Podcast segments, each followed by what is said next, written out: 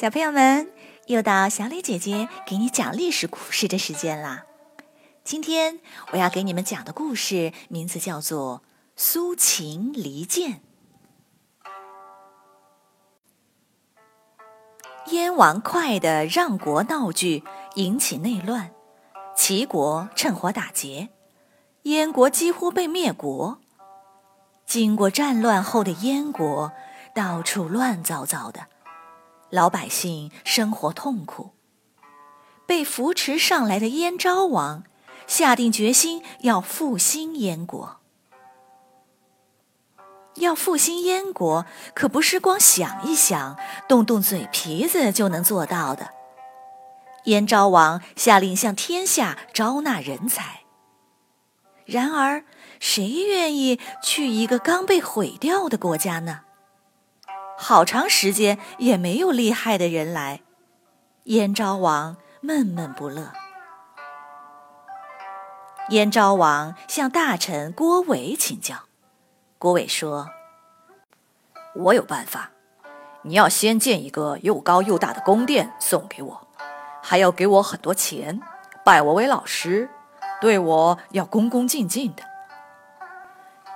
燕昭王脸色铁青。眼睛直瞪着郭伟，马上就要发作。郭伟赶紧说：“虽然我没有多大能耐，不值得这么做，但是如果连我这么一个普通人，你都可以对我这么好，那些比我更能干的人，一定会不远千里前来投奔你的。”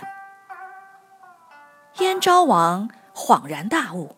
采用了郭伟的建议，果然，大家议论纷纷，都说燕昭王是真心爱才。魏国的军事家乐毅，齐国的名士邹衍，赵国的外交家姬辛等，许多厉害的人都来投奔燕昭王。燕国一下子人才济济，迅速复兴起来。这时，一个叫苏秦的人也来投奔燕昭王。苏秦有两个同族兄弟，在各国做大官，很有名气。而苏秦在外混了许多年，却穷困潦倒，亲戚们都笑话他。他发奋，一定要出人头地。燕昭王对苏秦说。我有一件大事想交给你办。齐国是我的仇人，我一定要报仇。可现在燕国还很弱小，不能明着跟齐国对抗。你能不能去齐国做官，偷偷为燕国做事呢？苏秦同意了，带着五十辆车马来到齐国。他对齐国的齐闵王说。前阵子，赵、魏、韩想联合燕国，一起对付齐国。燕昭王二话不说就给拒绝了，还派我给你送来五十辆车马，表示尊敬。齐闵王很高兴，对苏秦也刮目相看。齐闵王对苏秦说：“正好，我有个事儿想请教你。目前天下各国都称王。”而秦王觉得自己高人一等，不久前称帝了。现在他邀请我也称帝，说他是西帝，我是东帝。你觉得这样可好？苏秦说：“不好，这显然是秦国的一个大阴谋。秦王称帝，各国的矛头都对着他。现在如果你也称帝，”那么各国的矛头就变成了你。齐国为什么要做秦国的挡箭牌，去当冤大头呢？于是，齐闵王拒绝了秦王的邀请，而秦王称帝后，被其他各国一起指责，不久只好取消了帝号。这样，齐闵王更加信任苏秦。把他留在齐国做官。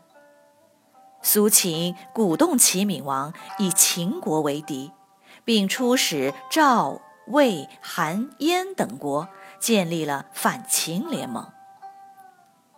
苏秦还给齐闵王出了个主意：秦国离齐国那么远，即使打赢了，齐国也得不到太大好处，不如假装要打秦国，趁机去占领宋国的土地。宋国就在旁边，那可是实实在在的好处啊！齐闵王拍手称妙。正好赶上宋国发生了内乱，齐国率领大军长驱直入，一举灭掉了宋国。这下其他各国都震怒了。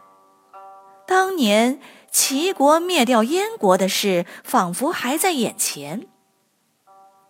苏秦建立起的反秦联盟，掉过头来联合秦国，在乐毅的率领下组成五国联军讨伐齐国。一开战，苏秦的间谍身份就再也隐瞒不住了，被齐闵王杀死。然而为时已晚，乐毅率领的联军所向披靡。很快攻入齐国首都。齐闵王逃走后，不久便被大臣杀死。燕国二十几年前的灭国大仇，竟然真的报了。小朋友们，今天的苏秦离间的故事就讲完了。你来说说，如果你是苏秦？你会接受燕昭王给你的间谍任务吗？为什么呢？好，想好了回答就进入公众号，用语音告诉我们吧。今天的故事就是这样，再见。